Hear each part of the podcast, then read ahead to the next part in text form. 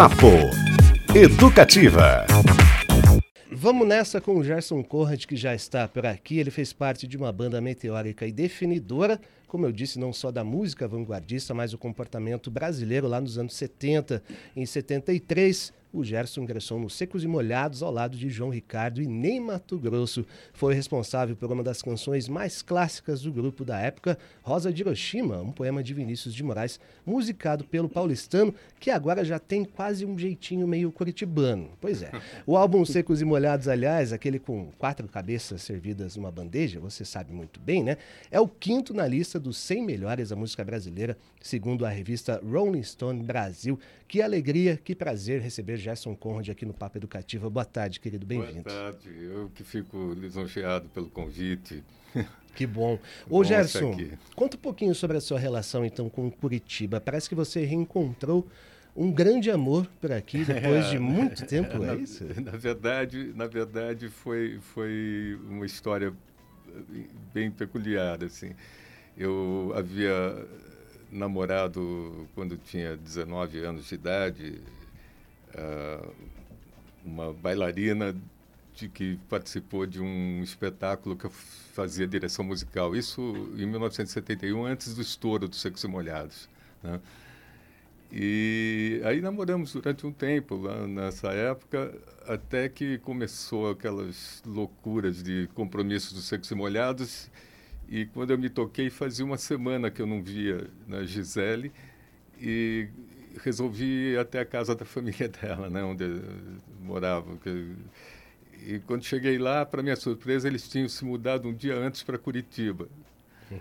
E aí a gente perdeu contato durante 50 anos, porque naquela época era muito difícil você manter, sabe, oh. telefonemas, coisas e tal. Não, não existia celular, não existia você, a opção era, era de, de interurbano ainda era por telefonista e demorava uma eternidade, além de ser caríssimo, né?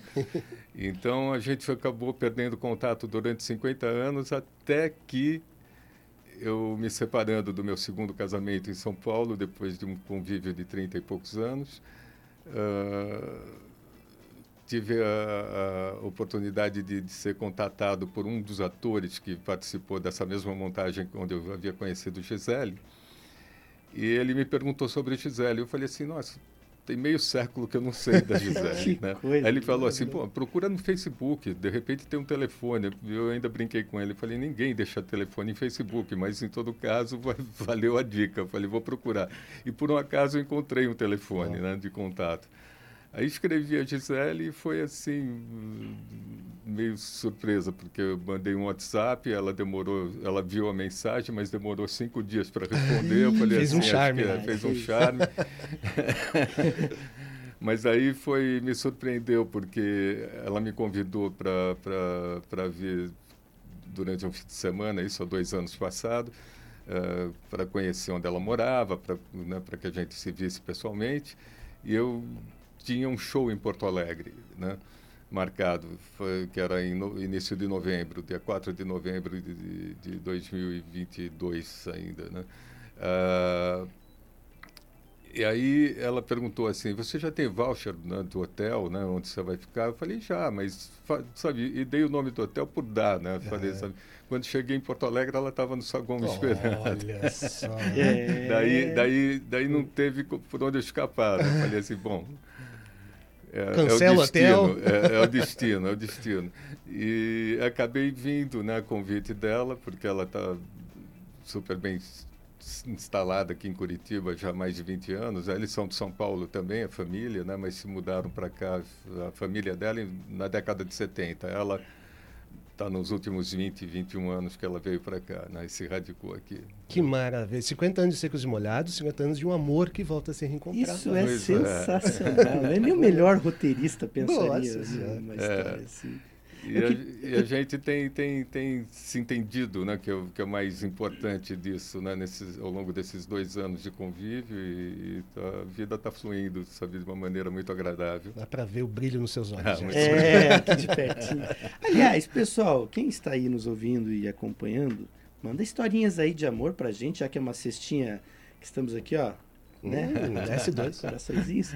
3331-756, participe. Aliás, daqui a pouco a gente vai começar a formar aqui uma, uma associação dos amores curitibanos. Aqui, Danilo Caime. É, o Danilo. Danilo, Danilo é meu, meu conhecido. A gente se falou recentemente, pelo, acho que faz uns dois dias pelo WhatsApp, né? E ele disse que vai prestigiar o show que, que vai acontecer aqui dia primeiro. Depois uhum. a gente uhum. fala sobre isso. É, e aí estou super feliz, né? Porque ele me convenceu que Curitiba é legal, porque eu, eu vi uma, uma entrevista dele que ele ama Curitiba. Pensa numa banda com os artistas que encontraram seu amor ou reencontraram por aqui. Uau. Gerson Conrad na guitarra, Hermeto Pascoal em tudo, André Isso. Bujanra cantando e fazendo o showman, quem mais? O Benegão, às vezes, davam fazendo O Benegão é uma lenda, né? Não, mas o Benegão é uma lenda a história dele de o próprio, Ele não morou, mas o, teve um... O próprio Danilo Caime, que casou com uma Curitibana, Curitibana né? E veio para cá por causa assim? disso. Vamos providenciar. Ou um bloquinho. Vamos, vamos fazer um... o bloco do Danilo. Bloquinho. É isso. Já que a gente está falando de, dessa efeméride de 50 anos, citamos inclusive né, o álbum Secos e Molhados, completou no ano passado é, foi lançado em 73, durante um período muito difícil, muito duro, né? Muito duro. Da ditadura militar, é. governo Médici. Auge do, do AI-5 no Brasil, né? Exatamente, de 68. Foi um momento mágico, mas muito ousado também. Era, vocês conversavam sobre isso? O que, que o que, que impulsionou é, artisticamente aquele momento para vocês? Acho, eu acho que uh, eu costumo falar o seguinte, sabe? A gente, a gente teve um, um, um hiato de nada acontecendo culturalmente uh, desde o final dos anos 60, quando a Tropicália uh, deixa de, de ter né, não, não a importância, né, mas de existir, basicamente. E de 69 para início dos anos 70, a gente já estava sem nenhum tipo de novidade no mercado, né, sabe, em termos de, de, de música, em termos de teatro, em termos de nada estava acontecendo. E foi aí que nasce Secos e Molhados, né? Uh, a gente teve assim a felicidade de, de, de, de, eu era um estudante universitário, né? Já já havia entrado para o meu curso de arquitetura, que eu me formei inclusive, sou arquiteto. E, e o João Ricardo era, era filho de um intelectual português, né? E uma pessoa de muita informação, de muita cultura, coisa e tal. Eu acho que esse, com a chegada do Ney, isso com a chegada do Ney em Mato Grosso, né? Uh, veio, veio nos dar uma condição sabe, muito especial naquele momento em relação a, aos jovens da mesma idade. Uhum. Eu tenho essa consciência muito porque eh, nós, nessa época, quem viveu né, vai, lembra, sabe assim, a cultura, em termos gerais, estava muito decaída. Né? Então, você conversava, mesmo com o pessoal de universidade, e eram, uma, eram frases limitadas. Né? Ah, o que você acha de tal coisa? Só, legal, sabe? Esse era o papo. Né? E nós viemos com um discurso né, com um domínio linguístico que não, que não existia naquela época, na verdade. Né? Isso eu acho que foi um dos principais fatores de ter chamado, independente de, de termos tido a felicidade também de ter criado uma coisa muito inédita, né, com um trabalho de extremada qualidade né, musical e, e literalmente falando, né, em termos de, de, de, dos poemas que escolhemos Sim. e dos parceiros, né, poetas que musicamos. Então eu acho que esse foi o grande boom dos secos e molhados para o sucesso, né? E trouxemos aquela alegria do, do tropicalismo que estava né, escondida, um é, sabe, desde o final dos anos 60, né? Uhum. Eu, eu, costumo brincar que a gente trouxe um colorido né, aos dias cinzentos militar, militarescos da época, né? Porque eram dias cinzentos realmente, né? Não, existia, sabe, nenhum tipo de, de, de, felicidade no rosto dos brasileiros, nenhum tipo de coisa. A gente trouxe esse colorido, né, que ajudou a, a quebrar. A grande surpresa, né, que sempre me pergunto, foi o seguinte: ah, vocês não foram perseguidos pelo, pelo regime militar? Eu tenho a impressão que eles não entenderam. né? Absolutamente nada. E por isso não nos, não nos, perturbaram muito, porque ao contrário de Caetano, que foi exilado, Gil, Chico, né, que foram exilados, a gente passou meio que impune. Quer dizer, existia um fator que era, que era, que era agravante né, na época, que era a censura. Né? Uhum. Então, assim, era um trabalho muito desgastante, porque você aprovava, por exemplo, um show uh, em São Paulo, na né, capital, aí você ia a 100 quilômetros, por exemplo, a Campinas, que é colado em São Paulo, e você tinha que se apresentar para a censura para que o show fosse liberado em Campinas, porque, sabe, cada praça que você chegava, mesmo no mesmo estado, você tinha que ter uma... Uma censura local. A, a censura que local, loucura. que era uma loucura. E isso era muito desgastante em termos de, do, do ritmo de coisas que nós fizemos. E como é que era esse momento aí? Chegava alguém, vocês iam até algum lugar? Olha, isso aqui que a gente Não, vai tocar. Eh, eles marcavam e a gente era obrigado a fazer uma apresentação particular para o censor, né?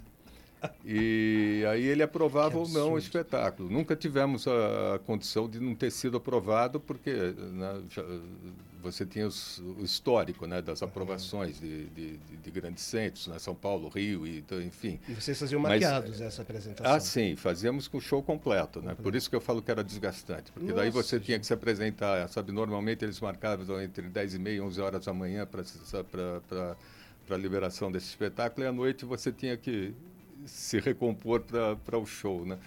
E, e, e, desgastante pelo fato de que Secos e Molhados né, teve uma, uma vida muito curta, né? Meteórica, como eu brinco no meu livro, né? Meteórico Fenômeno, uh, que foi uma coisa que passou feito um cometa realmente, né? Sabe? E, deixou suas marcas profundas, sabe, na, na, com, com letras de ouro dentro do, do, do do cenário artístico no, nacional, né? Ah, mas a gente trabalhou naquele ano, para você ter ideia, né, o ano tem 365 dias, nós fizemos 369 shows em um ano. Em 73? Era, é, em 73, que de 73 para 74. E, e, foi uma coisa louca, porque a gente, muitas vezes, a gente estava, uh, ia fazer um show numa cidade tipo São José do Rio Preto, no interior de São Paulo, aí você, a menos de 40 quilômetros, tinha uma outra cidade de importância também, sabe, dentro do interior, que contratava para o mesmo dia, então a gente terminava o espetáculo por volta de 11 horas da noite, e fazia da meia-noite a uma e meia, duas da manhã, sabe assim, então isso deu um número muito grande de apresentações, né? ao longo do ano. Em né? dobro por causa da censura, né? É, é, é em por dobro. É, é, é por causa da censura em dobro. Né? Mas foi uma loucura. Mas eles acabaram, num, sabe, assim, nos deixando de uma certa forma em paz. Né? Salvo um período que, que você acordava, abria a janela, tinha aqueles carros tipo Dodge Dart na época, sabe assim, com com os militares à paisana de binóculo mirando tua janela, né? Isso na minha porta né, de casa, na porta da casa do Ney, sabe? Aí se tornou piada, né? Porque eu saía, eu já reconhecia o carro deles e daí eu saía propositalmente ia até o supermercado próximo de casa, daí eles encontrava com eles no corredor, oferecia, sabe, um, uma balinha de coco, um pirulito, falava, pô, vocês vão ficar aí o dia inteiro, né? sabe? Que loucura, rapaz. É, é, isso me lembra, ele comentou esse fato de que não entenderam uma entrevista. Entrevista não, foi um vídeo, né, que o, o, a, o Caetano soltou nas redes sociais uns meses atrás, falando que uma vez era, na época, acho que ainda do Transa. Pode ser. De, 72, pode Transa, ser, né? Que censuraram uma palavra numa música que a palavra era reggae. Porque eles não sabiam o que era Não sabiam o que era reggae, né? O que, que, é isso aí? Censura a palavra. Não conheço esse aqui. Não conheço esse. Corta fora é uma, uma, algo impressionante. Não, é, é, é, mas é incrível como durou, né? Porque as pessoas, eh, na, na verdade, acham que a, que a, que, a, censura acabou ali, sabe, por volta de 75, 76. Não, cara. Em 81, quando, quando eu lancei meu disco pela Continental, uh, que levava só meu nome, Charleston Conrad, uh, tinha um, uma faixa chamada Amor, Amor, que a letra do Paulinho Mendonça, ele falava assim, amor, amor, como é que é? Uh, deixa eu tentar me lembrar. Uh, é, um, é uma cadela no cio, uivando para o vazio. Eles censuraram a uhum. cadela no cio. A gente foi obrigado a trocar por cachorro vadio para não perder a letra. Que... Em 81 isso. É. E Cadela no Cio tem uma referência direta também a, ao militarismo, né? Ou ao fascismo, digo. Mas não vamos entrar nesse É, assunto de aqui. certo. É, tem isso. Diga lá, pessoal participando aí, tem uns Sim, olha só, vamos aproveitar aqui, o Colucci, que também está conosco aqui diariamente, Olá, batendo uh, nosso ponto, né? Ele perguntou sobre a. O Gerson já deve ter falado disso também 38 mil vezes, mais ou menos, sobre a história do Kiss, do Kiss ter se inspirado neles. Mas eu acho que antes, a minha curiosidade é da onde surgiu a ideia do se maquiar, da onde que vem a ideia original disso. Então, a, a- a proposta da maquiagem, na verdade, eh, ela, ela se acabou tomando corpo com a chegada do Ney. uh, né, que O Secos e Molhados começou comigo, com o João Ricardo, que éramos vizinhos de mesma rua, na mesma calçada, inclusive. Eu morava num prédio, né, e ele morava num sobradinho de numa casa. Ah, e nos conhecemos no salão de jogos do meu prédio, porque era um desses prédios que foi um dos primeiros modernos com infraestrutura, sabe, para e virou-se um point na, na época de, de encontro da juventude ali do, do bairro, né? E então começamos, quando nos conhecemos, ah, ainda em 68, ah, a trocar figurinhas sobre música, coisa e tal, e desde aí a gente começou a elaborar que queríamos fazer um, um trabalho musical, mas que fosse uma coisa inédita, que fosse um trabalho autoral e tal, e a gente foi dando ah, corpo a essa ideia, né? Com a chegada do Ney em 70, em final de 71, a para São Paulo, né? Quando quando a Luli nos nos apresenta o Ney, na verdade no Rio de Janeiro, e nós fizemos o convite, ele aceitou, né? Ficou encantado com o que tinha, com o que havíamos mostrado. Eh, ele comentou que ele era uma pessoa muito tímida, né? e que ele ia usar de algum recurso para e a gente eu e João Ricardo coincidentemente já víamos eh, estu, já vínhamos estudando a, a importância da maquiagem no teatro sabe no teatro japonês ah, sabe teatro no japonês aquela coisa toda né e não sabíamos o que fazer mas ah, estávamos em trabalho de pesquisa sobre isso então, ah, com a chegada do Ney, essa, essa ideia se concretizou, né? E a gente mas apesar que foi meio assim coincidência, porque a primeira apresentação mesmo de Secos e Molhados já com o Ney foi no Casa de Badalação e Tédio, que era um café concerto na Rua dos Ingleses, no Teatro ah, Rua de Escobar. Adorei esse nome, hein? Badalação e tédio. É. E, e foi, foi a primeira apresentação do Secos e Molhados. E o Ney fazia, coincidentemente, na, numa das salas de espetáculo do, do Teatro Rui de Escobar, uma peça baseada nos Lusíadas, que chamava-se A Viagem. E ele era, fazia o personagem de um marinheiro. Então, quando o espetáculo atrasou esse dia, e quando ele subiu o nosso encontro para o Café Concerto, ele, ele tinha o rosto sujo com aquelas pastas de teatro, sabe, como se fosse graxa no rosto e tal. E, coincidentemente, a Luli pegou e falou assim, olha, eu tenho purpurina aqui na minha bolsa, né? Por que você não dá um brilho nessa coisa, tal, não sei o que e tudo mais, e, e, em vez de tirar a maquiagem? O Ney, sabe, jogou o brilho no rosto e a gente, sabe, automaticamente o acompanhou, sabe, na brincadeira, né? Passamos uma base qualquer e entramos com, com o rosto maquiado de purpurina. E aquilo foi um choque tão grande para as pessoas, porque tinham 110 pessoas nesse, nessa estreia nossa, sabe, lá em São Paulo, e no dia seguinte virou matéria de jornal, assim. Né? Quer dizer, foi, foi um grupo que nasceu fadado ao sucesso. Né? Para quem nos acompanha na TV, no YouTube, uma das fotos aí icônicas Ah, é. de Secos e Molhados, explicando um pouquinho essa maquiagem que o, o Gerson está falando aqui com a gente. E aí, e aí virou uma característica né, de, de, de- do, do nosso figurino. Né? A gente se apresentava maquiado. E, e quanto à pergunta do, do, do Colucci, ouvinte, uhum. O Colucci. Colucci, né, sobre a história do Kiss, ah, hoje, com o advento da internet, a gente sabe que, coincidentemente, o Kiss começou a dar os primeiros passos no mesmo mês que foi outubro de 1971, sabe que quando Secos e Molhados começa a, a- a- a- a já dar os primeiros passos como, como Secos e Molhados, né? E, então existe aí uma coisa do inconsciente coletivo, né? tão dito pelo, pelo, pelo Jung. Não, não, que eles tenham copiado. Ocorre que o disco de Secos e Molhados saiu antes do, do Kiss uhum. né? para o mercado mundial, né? inclusive, porque nós havíamos lançado no Brasil e fomos para o México em maio de, de junho, de, maio de 74, né? Para fazer um lançamento lá, porque nós íamos fazer uma turnê mundial, onde faríamos México, Estados Unidos, daí e, iríamos pegar todo uh, o período de Copa do Mundo na Alemanha em 74, né?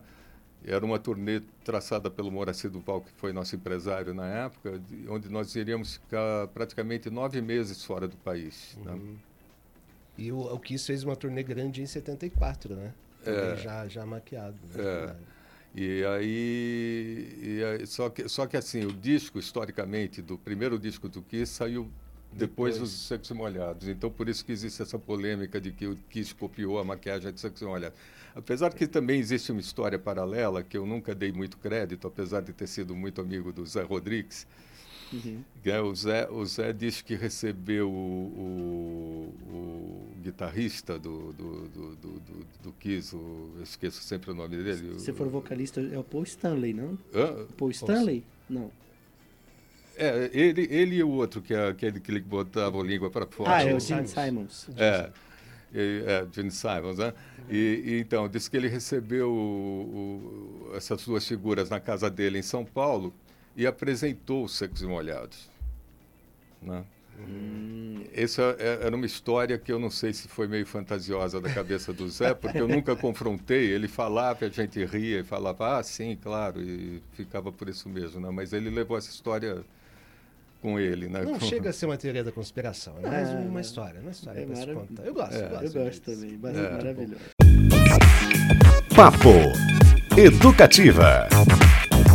Ó, você acompanhou antes do intervalo a matéria do André Molina falando sobre os shows aqui em Curitiba internacionais, né? Começou com o Man Network nessa semana e ele fala ali no meio também, comenta sobre a possibilidade da Rolling Stones tocar por aqui. Não é Suposta possibilidade. É, não é nem informação e nem fanfic. Acho que a gente está no meio do caminho. É. Né? Eu fui conferir o calendário da, da banda. O, a última apresentação que consta no site é 17 de julho, no Levis Stadium, lá em Santa Clara, na Califórnia. Depois tem um semestre inteiro aberto. Isso. Então, essa é a informação aí que a gente tem. Um burburinho. Burburinho. Chama a palavra. É isso.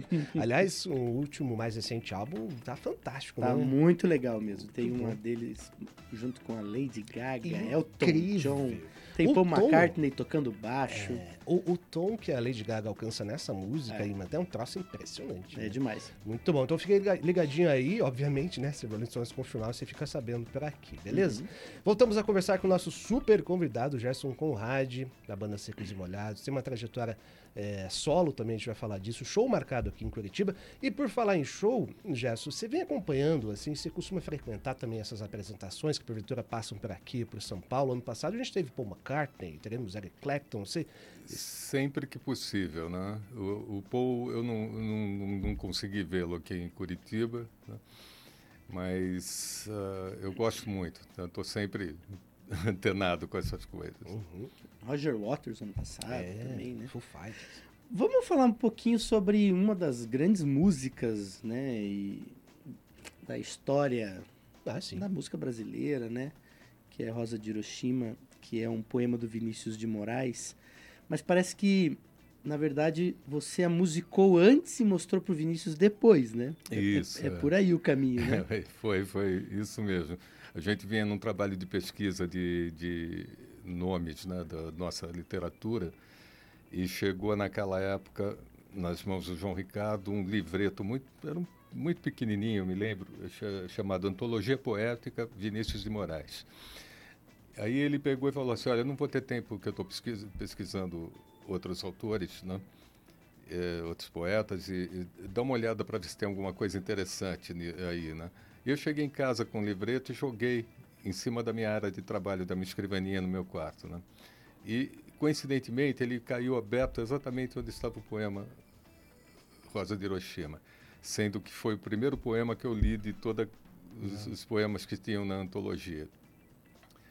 E aquilo me impactou logo de cara, porque eu falei, nossa, trata-se de uma, de uma temática universal, né, de uma catástrofe universal, que, se, que ele se referia à explosão da bomba atômica na Hiroshima. Eu falei, e tinha tudo a ver com o contexto do, dos Secos Molhados naquele momento, que, que, que era uh, um, um, grupo muito politizado, porém não partidário, mas era muito politizado, né? E, e aquilo vestia assim totalmente né, dentro do, do, do, repertório. E aí nessa mesma madrugada eu acordei com aquele poema que eu já havia lido antes de dormir umas três ou cinco vezes, né? E acordei com o poema na cabeça e quando acordei meu violão estava do lado da minha cama e eu falei assim, nossa, precisava compor alguma coisa. E aí eu fui, eu acho que foi o grande pulo do gato, né? Porque antes de compor, eu fiz uma pergunta a mim mesmo dizendo o seguinte: que partido será que tomariam, sabe, 99% dos compositores do mundo, né, perante um poema que já é uma porrada por si só, né? Uhum. É, que, que, tipo de melodia criariam? Alguma coisa que, que, que, fosse tão forte quanto o poema, alguma coisa... Né? E, e, foi aí que eu tive o, o insight de, de, de, compor exatamente o oposto, né? Que eu vim com uma melodia, quase que uma caixinha de música, né? É. Sabe assim, muito doce e que enfatizava por si só, sabe assim, a mensagem que era, que era mais importante, que era o, o poema do Vinícius. Aí uh, compus, logo no dia seguinte mostrei ao Ney e ao João Ricardo, eles adoraram. E coincidentemente a gente foi gravar um programa na TV Bandeirantes na, nessa época, que era um programa de música, né, de, de apresentação de, de, de, grupos novos, onde, onde, onde surgiu Simone, uhum. né? Uh, foi, foi exatamente nesse programa que eu estou me referindo, e nós, eu sei que Molhados foi um dos convidados de, de se não me engano, chamava-se Band 13 o programa. Eu, eu, faço confusão porque havia um na TV Record também chamado Papo Pop. Eu nunca, hoje, tá. 50 anos, mais de 50 anos depois, eu não me lembro mais qual que, que era um, qual que era o outro. Mas o, e quando estávamos no camarim, né, esperando a nossa entrada, né, para ser, sermos chamados para entrar no ar, né, uh, alguém bateu a porta e falou assim: Olha, Vinícius e Toquinho estão no camarim ao lado. Eu, mais do que depressa, peguei meu violão, bati na porta do camarim e falei para o Vinícius: Olha, eu sou. Estou começando com um grupo ainda não conhecido, chamado e Molhados e nós estamos em período de, de selecionar repertório para gravação. Eu gostaria da tua autorização para poder gravar uma música que eu tomei a liberdade de, de, de, de, compor em cima de um poema seu. Ele pegou e fez assim: Que poema que você musicou? Eu falei: Rosa de Hiroshima. Na hora ele segurou no meu braço e fez assim, sente-se aí, toque, menino. sabe? Aí eu peguei toquei, né? Sabe? Não cheguei a terminar a música, os olhos dele se encheram de lágrimas, ele pegou e profetizou uma coisa que realmente veio acontecer. Ele segurou no meu braço e falou assim, menino, tenha certeza que sua música vai eternizar meu poema. E daí, em off, ele me contou que ele tinha uma mágoa muito grande, porque esse poema ele havia escrito uh, final do, do, dos anos 40, quando ele ainda era diplomata, e que pouquíssimos intelectuais conheciam. Uhum. Como é que você teve acesso a, essa, a, esse poema? Ele me perguntou. E eu falei, olha, está numa antologia poética sua, né, num livreto assim. Tá? Ele disse, olha que maravilha. Tal. Aí se emocionou muito. Mas ele profetizou essa coisa, né, de que a música eternizaria e foi realmente o que aconteceu, né? Porque foi a partir daí que o poema dele tomou a importância que, que, tem, que tem hoje, né? Que virou naquele mesmo ano tema do, adotado pelo, pelo MEC né, para os exames universitários, para os livros uhum. de referência, sabe, do segundo grau e foi foi assim uma loucura, né? A coisa tomou um vulto muito grande a partir do, do, do música e poema juntos, né? Que história! Eu tive a felicidade de, de, de, de, de ter não só escolhido o caminho certo, né, uhum. melódico para para assinar essa, essa composição, mas também de, de, de me tornar parceiro né, de Vinícius. Né? Que maravilha. Isso é demais, né? Histórias da música brasileira ao vivo só aqui no Papo Educativa. Que tal, hein? Com Gerson Conrad. Que prazer. Fico realmente emocionado, assim. É, realmente emocionado. então, e 50 anos depois estamos nós aqui do lado do Gerson, é, podendo Principalmente por presenciar essa história. música, né? Que ela tem uma, uma coisa só dela, né? Acho que é esse paradoxo que É, ele falou, esse contraste da melodia com Eu, o eu sem tema. falsa modéstia, né, sabe? Claro, tem, tem, tem outras composições desse mesmo disco, né? Que foi o primeiro Hum. Que se tornou tão conhecido, né? Por causa das cabeças ofertadas em cima do- da mesa, né? Junto com os, os diversos produtos de secos e molhados. Ah, mas ah, temos nesse disco Sangue Latino, que Nossa. tem uma importância fundamental, né? Ah, mas Rosa de Hiroshima virou não só, sabe assim, um carro-chefe da carreira de Ney, como teve milhões de gravações ao longo do mundo. Existe versão até em japonês, né? Ah, que, é, que é uma loucura isso, sabe assim, mas te- existem versões eh, em, em francês, em italiano, eu já ouvi, em espanhol, sabe, certamente, e por aí vai, né? Mas sem a versão definitiva, né? Essa é uma versão definitiva dos Secos e Molhados. Sim, a dos igual, Secos e né? Molhados é que, que, que, lançou, O- né? Pra mim, Rosa de Hiroshima, nesse disco, tá meio assim, em outro patamar, mas gosto muito, a música que me toca bastante é Primavera nos Dentes. Também, também. É Não, como eu falei, sabe, o disco tem, tem, tem mais sucessos além do, mas a Rosa de Hiroshima, né, por algum fator, né, que eu, que eu como compositor fico até meio melindrado em falar, ah, ah, acabou se tornando a música referência, É. né? Você quando pensa ah, em Secos Molhados, a Uhum. música referência, você sabe, é a Rosa de Hiroshima. Isso eu venho acompanhando ao longo desses 50 anos. né? Que maravilha, Beto E ser parceiro do Vinícius de Moraes também deve ser legal, né? Deve dar, um quentinho no Eu me coração, né? arrependi de não ter feito mais outras parcerias Mas com ele. então. Né? Mas é que o Toquinho era muito ciumento. É mesmo? Você sabe que a gente entrevistou o Toquinho faz uns dois anos, Sim. um ano e meio. E ele falou o contrário, ele falou o Vinícius era muito ciumento. Lembra que ele Isso, falou? era Ele muito usou- ciumento. Ele usou essa expressão. É Vinícius verdade. era muito Eu acho que o ciumento. Toquinho era mais.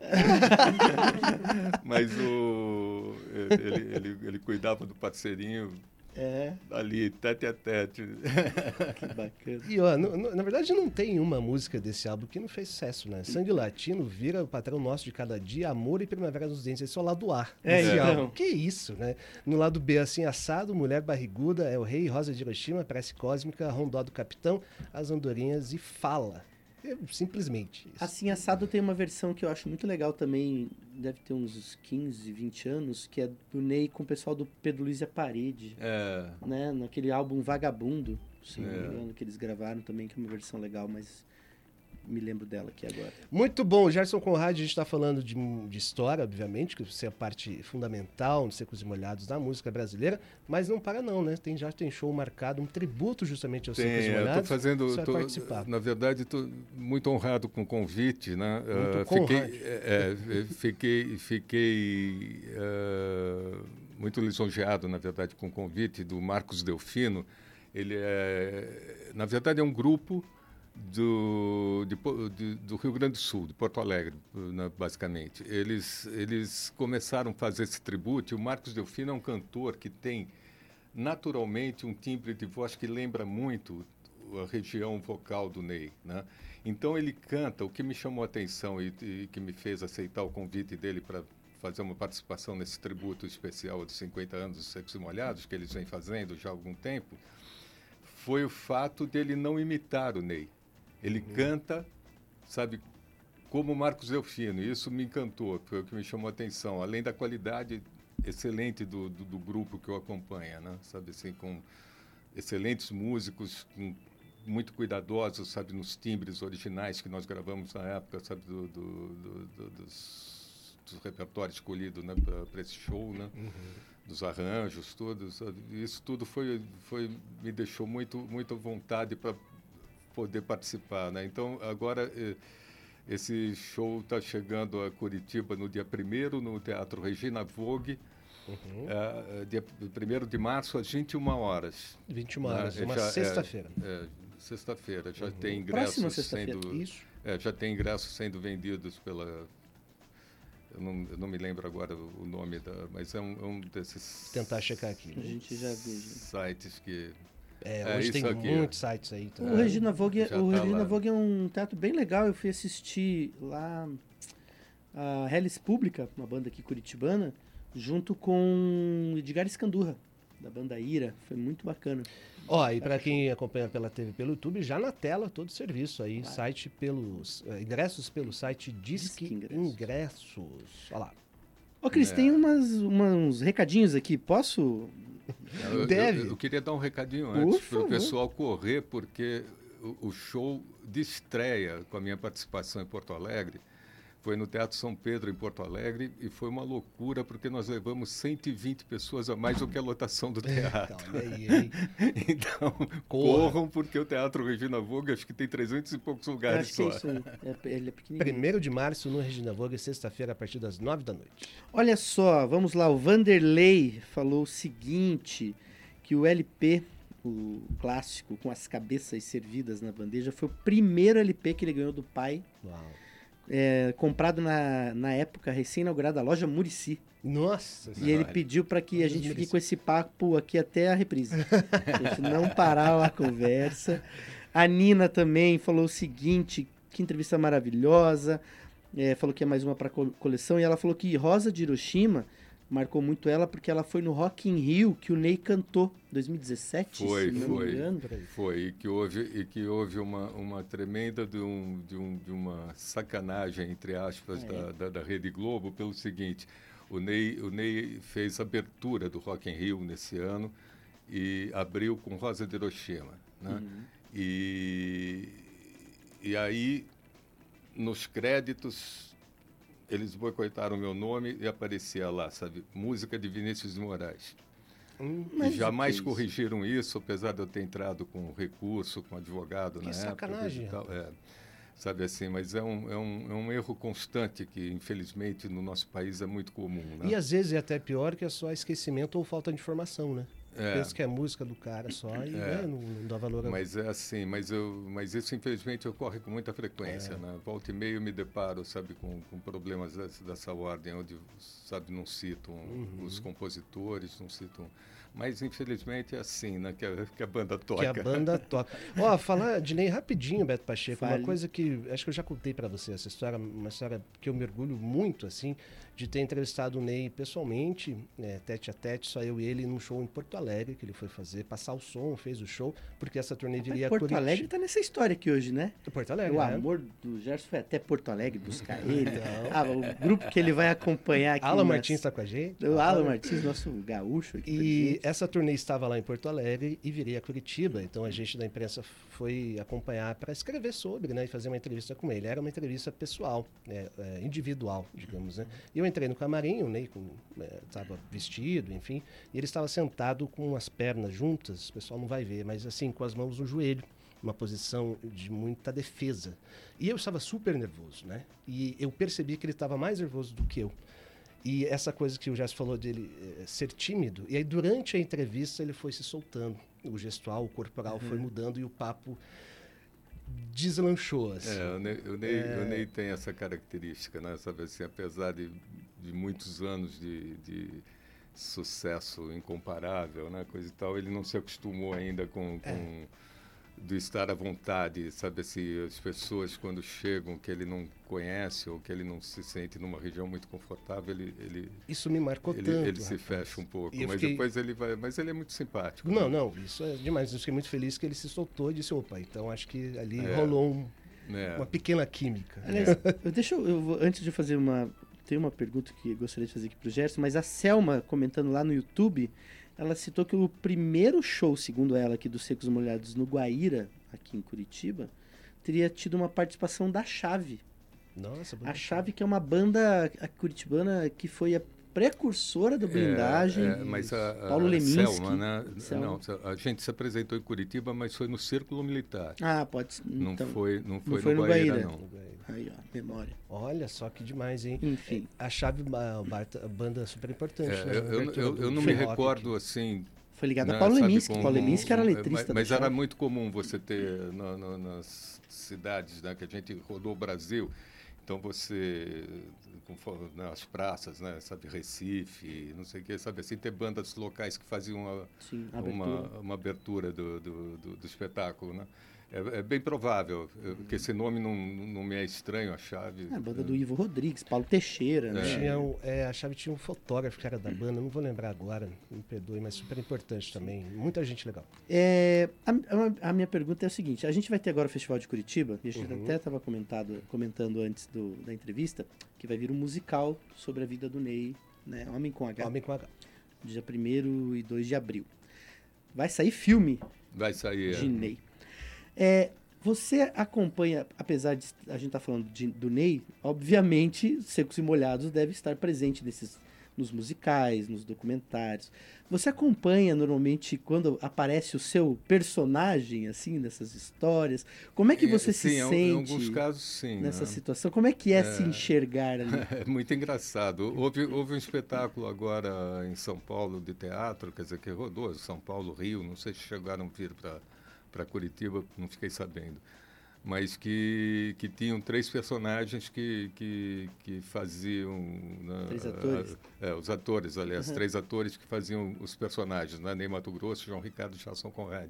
Uhum. Mas era assim uma coisa muito caricato, né? Sabe assim, nesse espetáculo. Eu tive a oportunidade não de ver o espetáculo, mas me mandaram uh, clipes, né? De filmes e trechos do espetáculo. Então era muito, muito, muito estranho de você ver assim, como, é que, como, é que, como é que te enxergam, como é que te retratam, né? Que demais. Vamos ver como o... é que vai ser no filme. É o Jesuíta Barbosa que vai fazer? É, que vai fazer é o isso, personagem né? do Ney. Tem foto deles juntos já também. É, já né? é. Que legal. O, a gente vai se despedir daqui a pouquinho, Beto Pacheco, mas antes, como conforme prometido, vamos falar do japonês cachorro? Ah, que tem que história. Tem a história. Ou você quer da, da Lua? Não, pode ser. Pode, pode favor, ser. Só para, né, como é sexta-feira, aquele nosso clima aqui. Aquele clima de histórias pitorescas? Já pitorescas. Um japonês se transformou em um cão da raça Collie, investindo 75 mil reais numa fantasia ultra realista. Quem acompanha pela TV veio. Gente do céu. Toko-san se apresentou como Collie em abril, quando estreou no seu canal no YouTube. E lá ele publicou diversos vídeos. Nas imagens ele reproduz ações do animal e aparece brincando com a sua pelúcia, uma bolinha e também da patinha. Olha aqui, tchu, tchu, tchu, Segundo o jornal Daily Mail, Toko-san encomendou a fantasia de uma agência chamada Zepet. Hã? Pegou? A peça demorou 40 dias para ficar pronta e a empresa produz fantasias para filmes. Então, 75 pi mil pilas aí numa fantasia do pelo, é, ainda bem que ficou bom, né? Não, ficou. Mas é. parece, um, parece um cachorro empalhado também. Mas a minha dúvida é se ele se transformou em tempo integral ou se ele vai ficar. Em tempo... O Alan tá fazendo. O Alan, o Alan tá Martins está tá me dando a letra lá, que é tempo integral. Da cara do gesto ali. tô, olhando aí a fantasia do então, Ficou bom, rapaz. Essa foi a notícia curiosa. Parabéns, tocou San. 75 Tinha, É isso, japonês cachorro. Muito bom. É, Gerson, você tem seu lugar preferido já em Curitiba aqui? Lugar, você É, uma rua, uma um rua, restaurante. Restaurante diz que está difícil achar restaurante é, tarde da noite, né? É, restaurante é um problema em Curitiba. Depois das 10h30. Fecha você, tudo. Tem, assim, tem, tem a opção do Lelis, que eu descobri que fica aberto até mais tarde. Uh, mas estou é, me adaptando, na verdade, à cidade, né? Uh, eu costumo brincar que eu vim eu vim muito velho para Curitiba, né? Então, quando você se muda, sabe, de uma cidade como São Paulo, que é uma metrópole que funciona 24 horas por dia e que assim uma loucura que tem acho que nove ou dez vezes mais o número de habitantes que tem uhum. Curitiba, né? Você você tem um, um certo choque, né? Nesse sentido, né? Mas uh, mas uh, por outro lado Uh, é uma cidade que, que, que, tem me cativado. Assim, eu não tenho, eu não saberia te falar um lugar específico, mas eu tenho descoberto, sabe. Outro dia fui conhecer coisas que eu não, que eu não tinha tido oportunidade, sabe, tipo o Teatro de Arame, sabe. Fiquei apaixonadíssimo pelo ópera. espaço, a Ópera de Arame, né. Uh, e, então tem, tem, tem, tem, tem opções de coisas em Curitiba que, que, que para mim tem sido uma descoberta, assim. Vamos Temos... marcar um rolê com o Danilo Caime, Gerson Isso. Conrad. Pois é, o Danilo é apaixonado Não, né, Danilo ele Curitiba. Ele é nosso, quase nosso sócio aqui. Né? É, ele já veio aqui umas três, quatro três vezes, vezes, e ele contou numa delas que até o prefeito falou para ele que ia garantir o túmulo dele já. Né? É, lembra que horror, ele falou isso? Você não lembra? Não vou garantir aqui o seu. Danilo, Danilo, Danilo é uma falou, figura. Falou, Eu mandei, eu mandei o flyer do, do, do, do show né, do dia primeiro, que nós comentamos agora há pouco né, para ele, falei assim, ó, se você estiver em Curitiba, vai lá prestigiar. Ele, fez, ele, ele respondeu, viva Curitiba! Olha aí, tá vendo? É, ele quer fazer um bloco de carnaval quer, aqui, no... saindo nu com um Grammy na cabeça. No é Parque Barigui, ele falou aqui. Está convidado para entregar, integrar esse bloco, viu? Faz três semanas. que maravilha. É. Gerson, muito obrigado, querido. Foi Imagina, um papo mim foi um espetacular. Prazer também, muito bom. É uma honra para gente com, com, com esse papo sobre música brasileira. Você faz parte da história, como a gente disse. Um privilégio mesmo. Obrigado. É, eu tô, eu tô, sim, sabe, num momento feliz, porque quando, quando eu soube, eu confesso que quando eu cheguei, eu fiquei meio assustado, né? Aqui? Mas aí, é, em Curitiba. Mas ah. aí falaram assim, olha, Danilo Caíme sabe, mora aqui, fulano de tal mora aqui, fulano de tal mora aqui. Aí eu falei assim, opa, eu não estou sozinho né, ah, né, nessa, nesse mundo. Curitiba. Mas é muito legal. Mas eu estou, como eu comentei, né, me adaptando a Curitiba e gostando. Né? É. Quer bater papo? Vem aqui. Isso. Chega aqui. Só chegar. Chega Só Maravilha. Né? Vou trazer os dois juntos, então. Vamos, vamos, vamos, vamos, vamos, fazer rolê. E botamos o André Bujanra por, por vídeo. Por vídeo e o Hermeto também. Para ele contar as experiências curitibanas. o André não gostava dos motoristas. André, Tanto é que o argumento até hoje foi, o trânsito lá é muito ruim, o pessoal não sabe dirigir. Eu vou embora daqui. Papo Educativa.